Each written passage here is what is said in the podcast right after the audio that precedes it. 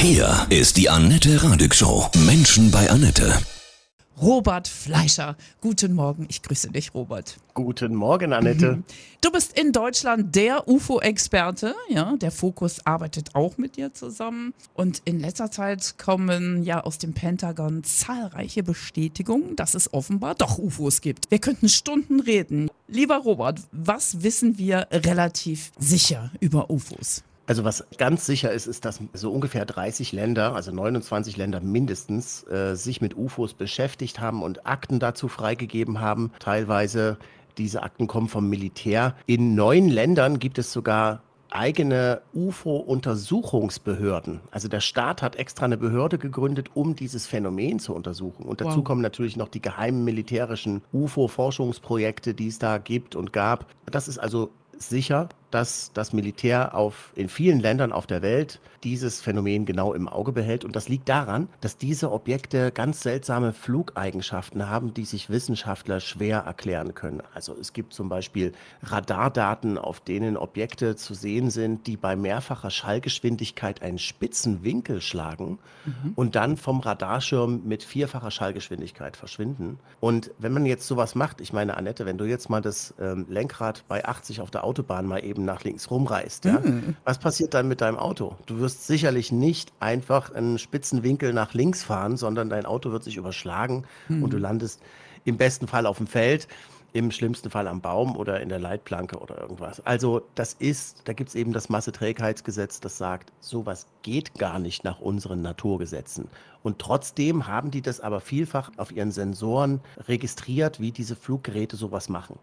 Und dazu kommt natürlich, dass die nicht nur in der Luft gesehen werden, sondern auch unter Wasser und im Weltraum. Und das ist eine Sache, die jetzt erst in den letzten Jahren so richtig an die Öffentlichkeit drängt. Also es gibt noch vieles, was geheim ist, aber mal seit sechs Jahren wird das Thema ganz ernsthaft diskutiert und zwar sogar inzwischen im US-Kongress. Mhm. Da sind sich Demokraten und Republikaner einig. das allein schon ist der Riss in der Matrix, muss man sagen. Ja. ja? Weil wann sind die sich mal einig? Eben. Bei welchem anderen Thema sind die sich so einig? Und ich habe mir die Anhörung, also gab es neulich eine Anhörung im US-Kongress, gab schon mehrere, aber die letzte Anhörung war besonders spannend, weil da haben zwei US-Marinepiloten ausgesagt, die äh, selber UFOs gesehen haben. Sie haben sogar den, der eine hatte sogar den, den Auftrag bekommen, das UFO abzuschießen. Also das klingt wie Science Fiction jetzt, aber ähm, solche Fälle gibt es tatsächlich und ist nicht nur in den USA vorgekommen. Also es gibt tatsächlich einige solche Fälle in der Geschichte. Der andere ist auch von der Navy und äh, hat berichtet, dass das Objekt aussah wie eine Kugel, wie ein Würfel innerhalb einer Kugel mhm. äh, der dort plötzlich im, im, mitten in der Luft stand und zwar sozusagen in genau der Flughöhe und an genau der Position, wo die Einflugschneise in das Trainingsgebiet der Marinepiloten war. Da muss man sich dann natürlich schon fragen, was soll das überhaupt sein? Es gibt inzwischen auch eine offizielle staatliche UFO-Forschungsbehörde in den USA, die heißt Arrow. Das ist das Büro zur Aufklärung von Anomalien aus sämtlichen Domänen, so heißt das. All Domain Anomaly Resolution Office. Und die haben eine, eine staatliche Statistik jetzt veröffentlicht. Sie, sie haben jetzt ungefähr 800 Fälle, die sie sich nicht erklären können, die ähm, wirklich fortgeschrittene Flugeigenschaften aufweisen. Und sie sagen, die meisten, also knapp die Hälfte der gesichteten Objekte, die sehen genauso aus, kreisrund mit silbern oder durchscheinend und die sind in der Lage, ähm, von null, also stationär in der Luft zu schweben und bis zu zweifache Schallgeschwindigkeit zu fliegen. Und ähm, was besonders verrückt ist, sie haben sporadische Hitzesignale und Radar- und, und Funksignale von diesen Objekten aufgezeichnet. Und es ist aber keine Hitze zu erkennen auf den Sensoren, die von dem Antrieb dieser Objekte ausgeht. Und da mhm. muss man mhm. jetzt sich jetzt fragen, mhm. wie kann das überhaupt sein, dass so ein Objekt auf, auf zweifache Schallgeschwindigkeit beschleunigt, ohne dass dabei Hitze entwickelt wird, die man mit Sensoren festhalten könnte. Also vieles spricht dafür und die informierten UFO-Forscher weltweit gehen auch davon aus, dass es sich hier um eine überlegene Technologie handelt, die von irgendeiner uns völlig unbekannten Intelligenz gesteuert wird. Mhm. Diese Kugeln, ja, sind das die auch, die von vielen Menschen normal auch gesehen und gesichtet werden, auch auf TikTok gestellt werden? Also ich weiß nichts über TikTok, was dort, mhm. was dort draufgestellt wird, das habe ich keine Ahnung. Ich weiß, dass viele Leute Orbs meinen zu sehen. Äh, und Orbs, das sind so Sachen, die man dann im Nachhinein auf dem Foto entdeckt, wenn man mit Blitz fotografiert hat. Meistens handelt es sich dabei um Staubpartikel, die vor der Linse eben rumschweben und dann vom Blitzlicht äh, getroffen werden und das Licht reflektieren und mhm. dann unscharf auf die Linse zurückfallen. Man muss auch überhaupt mal ganz grundsätzlich zu den UFOs sagen, dass 95 Prozent aller gemeldeten Sichtungen ganz normal äh, konventionell erklärt werden können. Mhm. Also ähm, ich bin ja Mitglied in drei UFO-Forschungsvereinen. Es gibt ja drei Stück in Deutschland. Es gibt GEP, DGUFO und MUFON CES. Und die drei, die arbeiten zusammen bei der Aufklärung von Sichtungsmeldungen. Und da, die haben eine Datenbank zusammen. Und jedes Mal, wenn eine Sichtung eingeht, dann bekommt man als Fallermittler als UFO-Fallermittler eine E-Mail und da steht dann drin, was die Leute gesehen haben. Und in den allermeisten Fällen ist es eben wirklich, sagen wir mal, ein Folienballon oder es ist ein Flugzeug ähm, oder es sind Starlink-Satelliten, die von Elon Musk. Das gibt es alles, aber die verbleibenden 5%, die sind wirklich spannend. Da werden Sachen gesehen, die man sich eben nicht so ohne weiteres erklären kann. Und die allerinteressantesten Sichtungen finden eben beim Militär statt, weil mhm. die auch über die Sensoren verfügen, die man braucht, um diese Objekte richtig hieb- und stichfest zu dokumentieren. Also ich brauche quasi auch eine gute technische Ausstattung, um sie zu sehen. Nein, es gibt ja ganz viele Leute, die UFOs sehen. Mhm. Wenn wir sagen UFO, ist das ja eigentlich gar nicht mehr der, der Begriff, der dafür verwendet wird. Ja, deswegen ja, das, das ist das Missverständnis. Mhm. UFO hieß ja eigentlich unidentifiziertes fliegendes Objekt. Und eigentlich ist es aber so, dass diese Abkürzung gar nichts besagt. Denn das eigentliche, was wir wirklich nur wissen, ist das U. Es ist unidentifiziert. Mehr wissen wir nicht. Wir wissen nicht, ob es fliegt. Wir wissen nicht mal, ob es ein Objekt ist. Alles das ist unbekannt. Und die neueste Bezeichnung lautet jetzt UAP. Unidentified Anomalous Phenomenon und das bedeutet ein unidentifiziertes anomales Phänomen, also etwas, das sich aufgrund seiner Flugeigenschaften oder seines Verhaltens oder was auch immer eindeutig ganz anders verhält als alles andere, was wir irgendwie einordnen können. Und ich meine, das US-Militär hat die besten Sensoren, die beste Technologie weltweit und wenn die das nicht einordnen können, dann muss das wirklich was echt Anomales sein. Bis vor kurzem war ja alles Verschwörung. Warum kommen denn jetzt so viele Infos raus? Was hat das für einen Grund? Ja, äh, ich habe ja vorhin kurz angesprochen, am 26. Juli gab es eine sensationelle Anhörung vor dem US-Kongress und da mhm. haben nicht nur die beiden Marinepiloten ausgepackt, sondern auch ein Insider, ein Whistleblower, der hat früher bei der UAP Task Force gearbeitet. Sein Name ist David Charles Grush ein sehr hochrangiger Geheimdienstler, der hatte die Freigabe für quasi sämtliche ultrageheimen Projekte, für die man auch eine besondere Zugangsgenehmigung äh, braucht und so weiter. Und in dieser Eigenschaft sind ihm, als er im Dienst war bei dieser UIP Task Force zwischen 2019 und 2021, sind Leute zu ihm gekommen, die er schon lange kannte, die auch sehr hochrangige, angesehene Leute waren und gesagt haben, du, ähm, ich muss dir erzählen, ich arbeite da in so einem ultra streng geheimen Projekt und wir haben da UFOs, die wir erforschen, aber wir erforschen die nicht nur, sondern wir haben schon welche selber geborgen und wir haben die auch untersucht und wir sind dabei, die zu untersuchen. Und wir haben nicht nur die UFOs, sondern es sind auch Besatzungsmitglieder gefunden worden. Also tatsächlich tote UFO-Piloten? Ob sie tot waren, hat er nicht gesagt. Überhaupt hat er, hat er sich da sehr, sehr allgemein ausgedrückt da kommt auf jeden Fall noch mehr. Äh, Im Moment wissen wir nur, es handelt sich um biologisches Leben, das bei diesen Abstürzen oder bei diesen Bergungen, weil es ist gar nicht klar, ob sie abgestürzt sind, äh, gefunden worden ist. Wow, ist das und, alles spannend, ja. Hm. Ja, das ist sehr spannend. Es ist vor allem deshalb spannend, weil dieser Mann über jeden Zweifel erhaben ist. Also hm. äh, er hat mehrere, als die Story rausgekommen ist, das wurde von zwei New York Times Journalisten veröffentlicht, die das natürlich genau geprüft haben. Ich kenne die auch beide. Ich habe mit den beiden schon Interviews gemacht. Die haben noch weitere hochrangige Militärs gefunden, die den Ruf und auch die Aussagen von diesem David Grush bestätigen. Die sagen, es muss jetzt mal darüber geredet werden, dass es seit Jahrzehnten ein groß angelegtes internationales UFO-Bergungsprogramm gibt. Das sind Leute, die auch mit Namen und Rang dastehen, also sogar Geheimdienstler im aktiven Dienst, die mhm. sich dazu geäußert haben. Und David Rush ist auch nicht der Einzige, der mit diesen Leuten gesprochen hat aus diesen Geheimprojekten, sondern zum Beispiel der Senator Marco Rubio aus dem Geheimdienstausschuss im US-Senat hat selbst gesagt, dass er mit diesen Leuten schon gesprochen hat. Und er sagt, das sind sehr glaubhafte Leute, die völlig unglaubliche Sachen erzählen. Aber warum sollten diese Leute lügen? Dann Mythos Roswell 1947, die Sichtungen und diese angeblichen Trümmerteile in New Mexico. Dann wird das ja auch zur Wahrheit, oder? Es könnte gut sein, dass sich dann das rausstellt, denn 19, im Juli 1947, da ähm, seit von diesem Tag kursiert ja die Verschwörungstheorie, dass das US-Militär eine abgestürzte Raumschüssel gefunden und geborgen hätte und zu ihrem Stützpunkt gebracht hätte. Und diese Verschwörungstheorie, die stammt aber vom US-Militär selbst. Die mhm. haben das in ihrer Pressemeldung, in der ersten Pressemeldung genau so reingeschrieben. Am Tag danach haben sie die Pressemitteilung widerrufen und gesagt, es war nur ein Wetterballon. Mhm. Allerdings, ich habe mit zum Beispiel mit einem Apollo-Astronauten gesprochen, Edgar Mitchell, der hat dort gewohnt, also hat gesagt, dass schon als Kind in der Gegend hat er von diesem, von dieser Geschichte gehört. Das hat man sich damals schon rum erzählt.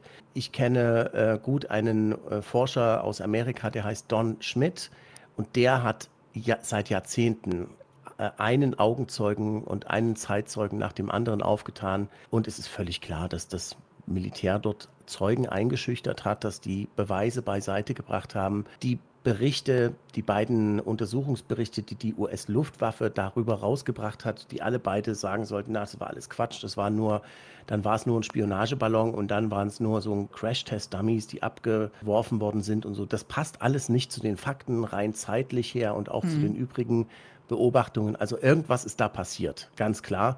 Und es würde mich nicht überraschen, wenn sich am Ende herausstellt, dass die tatsächlich irgendein, wie auch immer geartetes, nichtmenschliches Fluggerät dort geborgen haben. Müssen wir Angst davor haben, vor den UFOs oder vor den UAPs? Ich glaube nicht. Mhm. Denn ähm, es ist ja nicht so, dass die jetzt erst hierher kommen. Es gibt jetzt keine Alien-Invasion. Die Aliens haben uns nicht gerade erst entdeckt und äh, jetzt müssen wir damit rechnen, dass sie hier über dem Weißen Haus schweben und mit einem Laserstrahl das, die Führung äh, der, der, politischen äh, Welt zerstören. Das glaube ich nicht, so wie in Independence Day, sondern wir müssen uns ja äh, klar machen, dass schon immer komische Sachen am Himmel gesehen worden sind. Früher wurde das als religiöse Erscheinungen interpretiert. Es gibt zum Beispiel Holzstiche und Flugblätter aus Nürnberg von 1561 oder so. Da sieht man komische Fluggeräte am Himmel und, und es gibt einen ganzen Bericht dazu, wie diese Erscheinungen am Himmel gegeneinander gekämpft hätten und so weiter. Und das gibt es nicht nur aus, aus Nürnberg, es gibt auch über Basel sowas, es gibt über, über mehreren Orten in Mitteleuropa, es gibt auch aus Südamerika, aus demselben selben Zeitraum ganz ähnliche Schilderungen. Zum Beispiel habe ich in einem Buch von einem Franziskanermönch aus Mexiko der für den Papst Bericht erstattet hat über die Glaubensinhalte der, äh, der Eingeborenen in Südamerika. Da habe ich einen Bericht gefunden, dass die Azteken große pyramidale Luftschiffe gesehen hätten, und zwar ein Jahr lang, bis hin zu Schwadronen von drei mal drei Flugobjekten, die der Feuerglut ähnelten und sich entgegen der Himmelsmechanik bewegten. Und es sei auch zu einer Himmelsschlacht gekommen wie in Europa, da heißt es, ich zitiere jetzt mal, im Jahr 1511 erschienen bewaffnete Männer in der Luft, die sich gegenseitig bekämpften und sich töteten. Und dieser Mönch von 1500 noch was, der kann wirklich nicht verdächtig werden, ein Ufologe gewesen zu sein. Der war, wie gesagt, Mönch im Heiligen, im, im Orden des Heiligen Franziskus in, in Mexiko. Aber dieses Phänomen begleitet die Menschheit wohl schon immer. Es gibt ein Buch, das heißt Wonders in the Sky. Da werden 500 solche Fälle zusammengefasst. Die gehen bis 1000 Jahre zurück oder so. Und wir leben immer noch. Ja. Das heißt, wenn sie uns hätten zerstören wollen, wenn sie uns hätten vernichten wollen, dann hätten sie es schon längst machen können, aber sie haben es nicht getan. Glaubst du, heiße Frage, ja, dass die irgendwie eingreifen können in, in unser Weltgeschehen, dass sie uns helfen können? Das ist eine schwierige Frage. Ich rede nicht so gerne über Glauben, hm. weil Glauben kann man natürlich viel, aber es gibt tatsächlich Hinweise darauf, dass UFOs hier und da mal eingreifen. Zum Beispiel gibt es eine ganze Reihe von Berichten, dass UFOs in der Nähe von Atomanlagen aufgetaucht sind. Es gibt also staatliche Statistiken dazu, dass UFOs vermehrt in der Nähe von Atomanlagen auftauchen und es gibt einen ganzen Haufen Augenzeugenberichte von ehemaligen Soldaten, die an dem nördlichen Verteidigungswall, atomaren Verteidigungswall der USA stationiert waren und dort selbst im Dienst UFOs beobachtet haben. Unter anderem habe ich mit einem Mann gesprochen, der heißt Robert Salas, der war in den 60er Jahren auf der Malmstrom Air Force Base stationiert und war dabei, als das UFO über der Atomrakete schwebte, über dem Atomraketen-Silo. Und während es dort darüber schwebte, sind alle zehn Atomraketen, die in diesem Atomsilo waren, sind alle ausgefallen und konnten nicht gestartet werden. Und das ist natürlich mitten im Kalten Krieg, ist das natürlich die krasseste Situation, die man sich vorstellen kann. Ja? Also wenn es das keine Bedrohung der nationalen Sicherheit ist, dann weiß ich es auch nicht. Und in, ähm, hinter dem eisernen Vorhang in der Sowjetunion sind ganz ähnliche Fälle passiert. Also man muss schon sagen, äh, und es gibt noch drastischere Beispiele davon, wie UFOs ähm, scheinbar nicht so gut auf Atomwaffen und Atomtechnik reagieren. Also äh, scheinbar greifen sie hier schon ein, zumindest insofern, als sie uns zeigen, wo der Hammer hängt. Mhm. Hier ist noch was Größeres als ihr und passt mal besser auf damit. Unterstützen Sie uns auch bei unserer technischen Entwicklung? Die geht da jetzt sehr rasant. Das weiß ich nicht. Ähm, es gibt ja, ähm, es wird ja gemunkelt, dass es äh, schon längst Kontakte geben soll. Ich weiß nicht, was ich selber davon halten soll, aber ähm, die, die ganze Geschichte mit der Bergung von UFOs und Erforschung, die zielt natürlich darauf ab, dass man technologische Vorteile erzielt. Also dass man versucht, eine möglichst eine unbekannte Technologie, die irgendwelche tollen Sachen kann, die man selber nicht kann, dass man versucht, das zu verstehen und selber nutzen kann für sein Militär. Und das ist wohl auch der Grund, warum es diesen jahrelangen äh, Kalten Krieg um geborgene UFOs äh, gegeben hat, äh, wie der Whistleblower David Grush sagt. Das halte ich zumindest für, für gut wahrscheinlich, denn aus, aus mehreren Ländern ist das bekannt, aus den USA zum Beispiel. Da hat man ja auch ein UFO-Forschungsprojekt gegründet, um daraus technologische Vorteile zu ziehen. Dasselbe in äh, Großbritannien, da hieß das Project Condign. Da sollte auch ein Bericht erstellt werden mit dem Ziel herauszufinden, ob sich daraus Technologie ähm, ableiten lässt. Und es gibt auch aus der ehemaligen Sowjetunion hochrangige Militärs, die äh, gesagt haben, na klar, es ging uns darum, rauszukriegen, wie fliegen die Dinger. Wir wollen auch so fliegen können wie die. Und wenn, wenn du aus dem Nichts irgendwie im gegnerischen Luftraum erscheinen kannst und äh, ins Nichts wieder verschwinden und dann irgendwelche Zickzack-Bewegungen bei höchster Geschwindigkeit machen kann. Jede einzelne Fähigkeit davon wäre doch der absolute Gamechanger bei der Kriegsführung. Mhm. Deswegen lecken sich die Militärs natürlich die Finger nach sowas und versuchen alles, was sie können, um herauszukriegen, wie das funktioniert. Krass. Was hältst du von dieser Theorie der Multiversen im Zusammenhang mit den UFOs oder UAPs? Ja, das es ist ja die große Frage, woher kommen die UFOs? Mhm. Und äh, viele Leute sagen, ja, das sind ja Außerirdische. Oder und dann kommen sie, also sie gehen von vornherein davon aus, es müssen Besucher von anderen Planeten sein. Und wenn die dann hören, ah, die sind hier abgestürzt, dann kommt, dann kommt gleich so ein logischer Widerspruch, dann sagen die, warum sollen die so viele Lichtjahre hierher geflogen sein und dann hier abstürzen? Da muss man dazu sagen, alle Leute mit denen ich bis jetzt gesprochen habe, die Experten sind auf dem Gebiet und auch vor allem die Geheimdienstler, die jetzt in diesen geheimen Projekten gearbeitet haben, die halten sich alle sehr zurück über den Ursprung dieser Fluggeräte. Es sind Fluggeräte, das ist klar. Es sind auch irgendwelche Lebewesen an Bord, das ist auch klar. Aber woher die stammen, ist die große Frage. Sie könnten genauso gut aus der Zukunft kommen oder aus einer anderen Dimension. Und das ist eben auch etwas, was dieser Whistleblower David Grush vor dem US-Kongress gesagt hat. Er hat gesagt, es könnte sich auch um eine dreidimensionale Projektion von etwas handeln, das eigentlich multidimensional ist. Also das bedeutet, Die, die sind nicht nur in, die existieren nicht nur in Länge, Breite, Höhe und linear verlaufende Zeit, so wie wir, sondern die existieren noch in anderen Dimensionen, die wir überhaupt nicht kennen. Und von ihnen ist dann aber nur das hier sichtbar. Wenn sie für uns sichtbar werden, dann können wir eben nur diese wenigen Sachen mhm. erkennen. Das wäre eine Möglichkeit, aber es gibt viele. Also es ist, wie gesagt, völlig unbekannt, woher sie kommen. Wenn wir Menschen so, so, so ganz krasse Wolkenschiffe sehen, hat das auch eventuell was damit zu tun? Ja, es gibt da so Lenticularis-Wolken, die sehen manchmal so aus wie, wie UFOs, aber das halte ich nicht, dass es was damit zu tun hat, das glaube ich nicht. Hast du selber schon mal ein UFO gesehen? Ich habe noch nie ein UFO gesehen. Mhm. Und ich frage mich manchmal, ob das gut ist oder schlecht ist.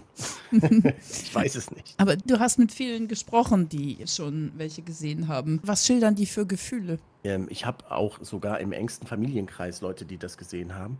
Also kommt drauf an. Also es ist nicht unbedingt Angst, während sie das sehen, aber was man schon sagen kann, ist, dass es auf viele Menschen danach, das hinterlässt Spuren einfach. Das hinterlässt psychologische Spuren. Das verändert Menschen. Menschen fangen an, sich tiefergehende philosophische Fragen zu stellen, woher sie selber kommen, was die Natur des Universums ist.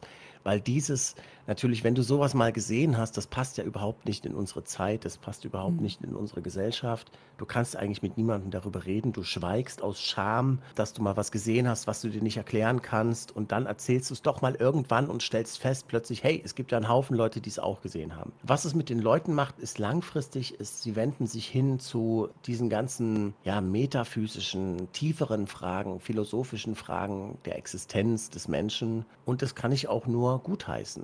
Vielleicht ist das auch der Grund, warum die UFOs hier auftauchen, dass sie uns durch ihre Machtdemonstration, wenn sie Waffen von uns deaktivieren oder wenn sie sich irgendwo zeigen, wo sie gar nicht sein dürften, wenn die hier machen, was sie wollen, ohne dass wir eingreifen können, vielleicht ist das auch so die Metabotschaft davon, dass sie uns sagen wollen, guckt mal her, hier gibt es noch was Größeres als euch. Aber hm. vielleicht auch nicht, keine Ahnung. Hm. Aber es ist schon so, ähm, es gibt auch Experten wie Jacques Vallée, die sagen, das Ganze wirkt wie ein groß angelegtes soziologisches Programm, um Menschen zu verändern. Also alle Leute, die ich kennengelernt habe, ähm, die ein UFO gesehen haben, sind sehr aufgeweckte, neugierige, offene Leute geworden. Also es ist, es fördert ja die Offenheit der Menschen, es fördert die Neugier und daran kann überhaupt nichts schlecht sein. Das ist doch gut. Das ist umso besser, gerade in solchen Zeiten wie jetzt. Du hast leider noch keinen gesehen. Du sagst aus deiner Familie. Magst du sagen, wer? Nein. Nein, okay. behalte, ich, behalte ich für mich. Ich muss alles Private das dazu verstehe ich. Ja, aber ich frage natürlich trotzdem, bin ja neugierig. So, ja, ja. aber du hast ja viele Menschen gesprochen, die welche gesehen haben, haben die bestimmte Eigenschaften gehabt, ich frage deswegen, muss man vielleicht bestimmte Fähigkeiten aufbringen, um sie zu sehen, um ihnen zu begegnen? Das ist eine sehr interessante Frage. Also es kann offenbar jeder UFOs sehen. Das Interessante ist aber, dass ähm, wenn da mehrere Leute zusammenstehen und die sehen ein UFO, dann fragst du die danach, dann beschreiben die das alle ein bisschen anders. Also äh, keiner weiß so richtig, wie sie.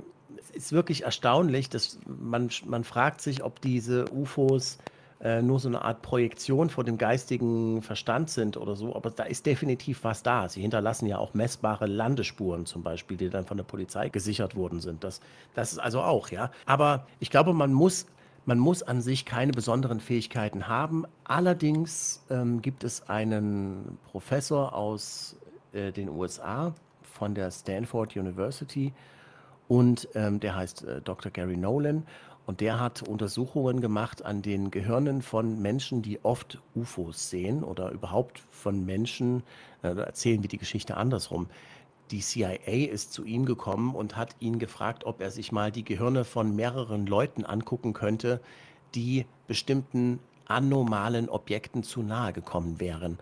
Und hat dabei festgestellt, dass diese, das waren meistens eben Geheimdienstmitarbeiter, dass in den Gehirnen dieser Leute bestimmte Veränderungen waren und ähm, hat festgestellt, es gibt eine charakteristische Veränderung, die oftmals auftritt bei Menschen, die paranormale Sachen erleben oftmals. Also das sind Leute, die haben eine tiefere Wahrnehmung für die Dinge und die sehen auch häufiger UFOs. Und die haben alle dieselbe paranormale Hirnanomalie, wenn du so willst. Wow. Also das ist interessant, das betrifft ja. aber irgendwie, ich glaube, ich weiß nicht mehr, wie viel es waren, jeder Zwölfte oder so. Mhm. Aber nagel mich jetzt nicht fest Nö. auf die Zahl. Also, aber spannend, ja. Die mhm. Kornkreise, haben die auch was damit zu tun? Das ist eine sehr gute Frage. Ähm, ich bin ja der Meinung, dass es früher mal wirklich ein echtes Phänomen gewesen sein muss, denn es gibt ja Untersuchungen an den Wachstumsknoten, die dann äh, zeigen, dass da Mikrowellenstrahlung eingewirkt hat. Und äh, es ist auch oftmals berichtet worden, dass die in 0, nix entstanden sind. Abgesehen davon sind die wirklich in, in einer sensationalen per Perfektion in das Feld niedergedrückt. Aber auf der anderen Seite muss ich auch sagen, ich war äh, mehrfach in Wiltshire in England, wo diese Sachen auftauchen, äh, gehäuft. Und äh, ich hatte den Eindruck, es hat sich so eine Art Kornkreis-Tourismus dort entwickelt. Und ähm, da werden Kongresse veranstaltet und Touristen mit Bussen rumgefahren von einem Kornkreis zum nächsten in einer Gegend, wo ansonsten überhaupt kein überhaupt nichts weiter ist, außer vielleicht äh, Stonehenge. Ja, das ist so, sage ich mal, eins von zwei Bauwerken, wo man sagen könnte, okay, da ist äh, Tourismus. Da bin ich inzwischen vorsichtig. Ich kann es dir nicht sagen. Mhm. Ich weiß es nicht. Auszuschließen ist natürlich nichts.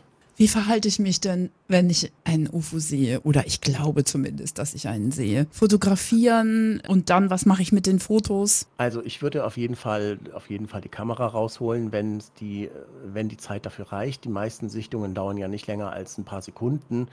Und da kommt kaum einer dazu, rechtzeitig ein Foto zu machen. Dazu kommt noch, das Phänomen scheint äh, sich gerne so zu zeigen und immer dann, wenn es gerade nicht fotografiert werden kann. Das ist irgendwie, behält so eine Art plausible Abstreitbarkeit gern für sich, hat man den Eindruck. Mhm. Ähm, wenn man ein Foto hat, das auf jeden Fall schicken an die UFO-Datenbank ähm, der GEP. Das, ist, das sind Experten, die gucken sich das dann an.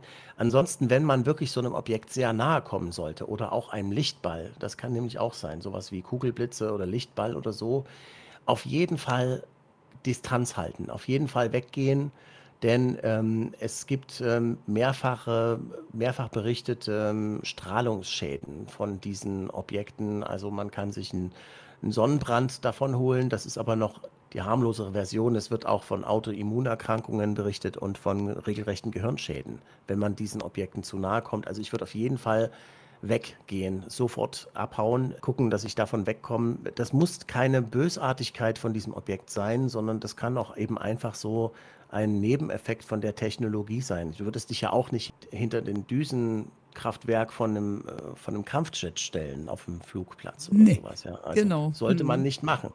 Aber dennoch nochmal, du siehst da, dass, dass wir keine Angst haben müssen und dass es auch politisch nicht missbraucht wird, diese ganzen Erkenntnisse, um uns Angst einzujagen vor der politischen Instrumentalisierung äh, kann man schon Angst haben, das mm. muss man sagen. Also, das ist ja, ich meine, wir haben jetzt, wir haben es hier mit einem Phänomen zu tun, was sehr viele Leute bewegt, was äh, scheinbar in der Lage ist, alles zu tun, was es will und was völlig unbekannt ist. Und es ist damit natürlich das perfekte Zielobjekt für Geheimdienste oder für irgendwelche Clubs, äh, vielleicht auch für Sekten, um, ähm, um das zu benutzen für ihre eigenen Zwecke. Ja, also es wird ja da berichtet, es wird ja immer wieder geraunt, die, die Amerikaner bereiten hier die, die Fake-Alien-Invasion vor und das ist der Grund, warum die UFOs jetzt gepusht werden und Project Bluebeam und wie das alles heißt, dass da irgendwie am Himmel UFOs projiziert werden sollen, die uns dann äh, in Angst und Schrecken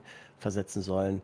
Ich halte das für äh, Quatsch, dass das so auf die Art und Weise mhm. gemacht werden würde. Das wäre ja der bekannteste Geheimplan der Welt, ja. Aber es ist nicht auszuschließen, dass dieses, dass die ganze Sache irgendwie natürlich instrumentalisiert wird. Aber worüber man sich auch Gedanken machen muss, und das finde ich eigentlich viel wichtiger ist, was machen wir denn, wenn sich dann wirklich jetzt hundertprozentig offiziell herausstellt, dass es so ist. Wir sind nicht allein. So, was ist dann? Es gibt ja kein einziges Gesetz auf der ganzen Welt, in dem irgendwas dazu drinsteht, was man dann machen könnte, wenn man auf höher entwickelte Wesen trifft. Mhm. Soziologen sagen potenziell verheerende Entwicklungen voraus. Allein schon für den Fall, dass man ein außerirdisches Artefakt findet, irgendein Trümmerteil, das irgendeine höhere Technologie aufweist, die dann andere Länder natürlich auch haben wollen. Ja? Dann ist die Frage, wem gehören die UFOs, die man da geborgen hat? Und, äh, und wie geht man mit einer Spezies um, die über die Raumzeit herrschen kann? Macht es Sinn, die irgendwo einzusperren? Wo, wo treibe ich die Knöllchen äh, bei, ja, wenn, äh, wenn die zu, zu schnell geflogen sind? Weißt du, was ich meine? Also ja, ja. Da, es gibt eine Unzahl völlig ungelöster rechtlicher Probleme und man hätte wirklich auf diesem Planeten schon viel weiter sein können, jetzt mal bei der Bewältigung dieser Fragen. Aber das Thema ist eben in den letzten Jahrzehnten lächerlich gemacht worden und alle Leute wurden ausgelacht, die sich dafür ernsthaft interessieren oder schlimmer als Verschwörungstheoretiker gebrandmarkt mhm. oder als Verschwörungsideologe oder was weiß ich.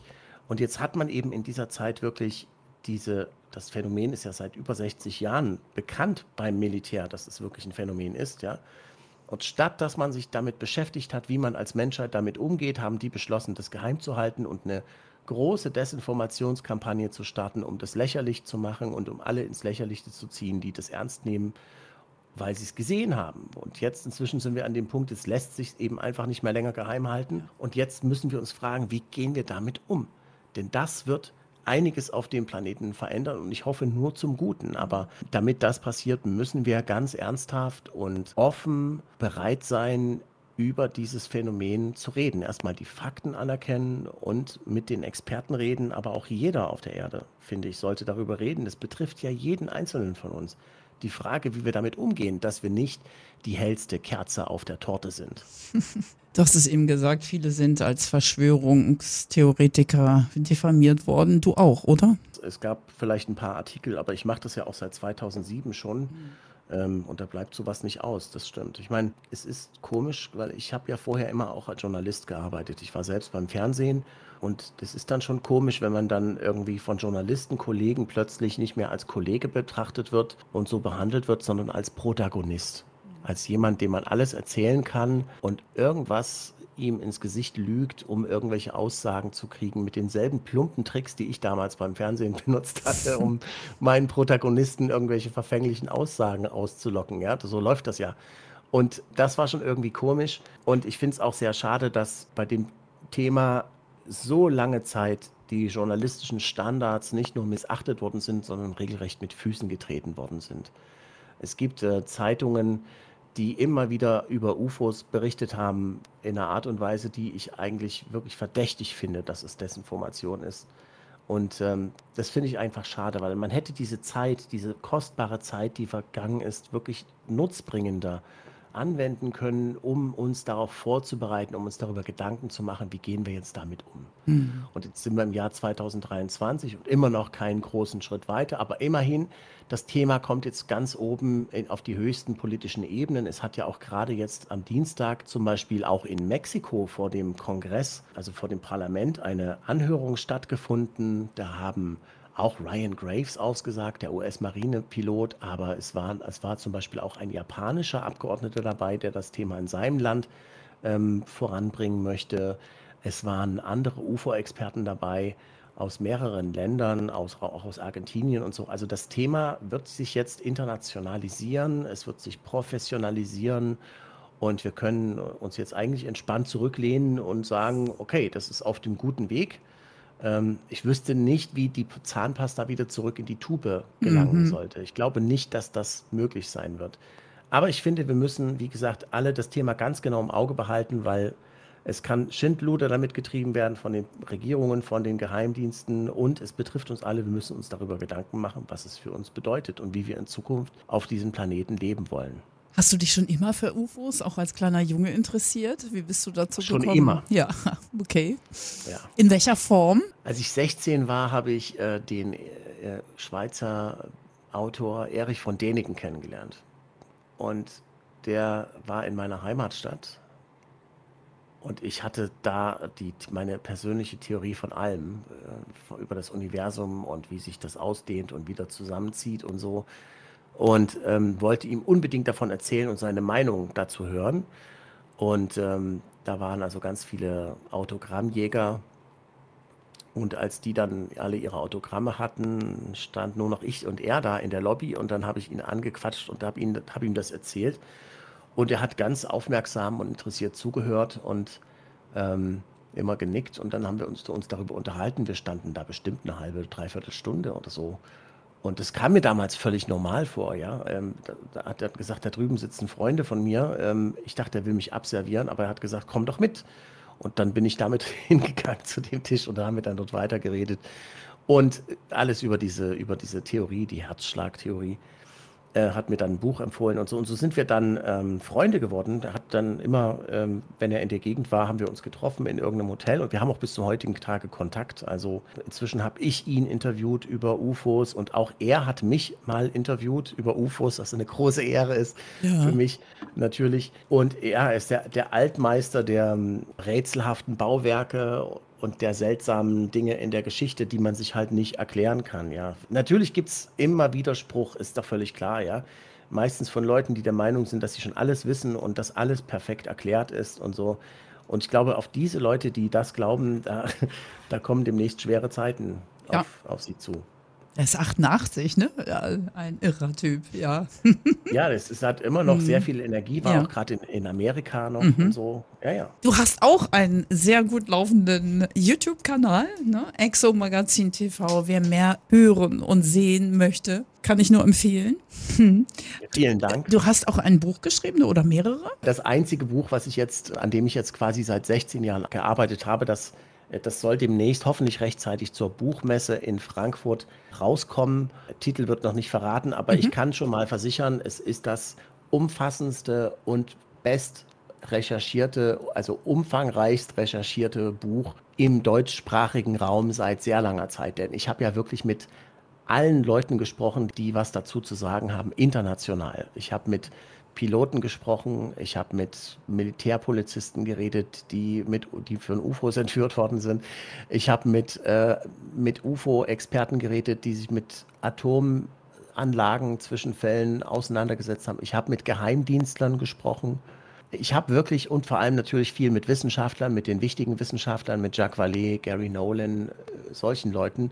Und es gibt eben doch schon sehr viele wichtige Informationen, also seriöse, gute Informationen zu dem Thema, aber in den Massenmedien halt leider nicht. Ja. Das mein, war mein Ziel, das eine ultimative UFO-Buch zu schreiben, das man gelesen haben muss, um über UFOs mitreden zu können. Und das hoffe ich, dass ich das jetzt geschafft habe und demnächst kommt es raus. Sehr schön.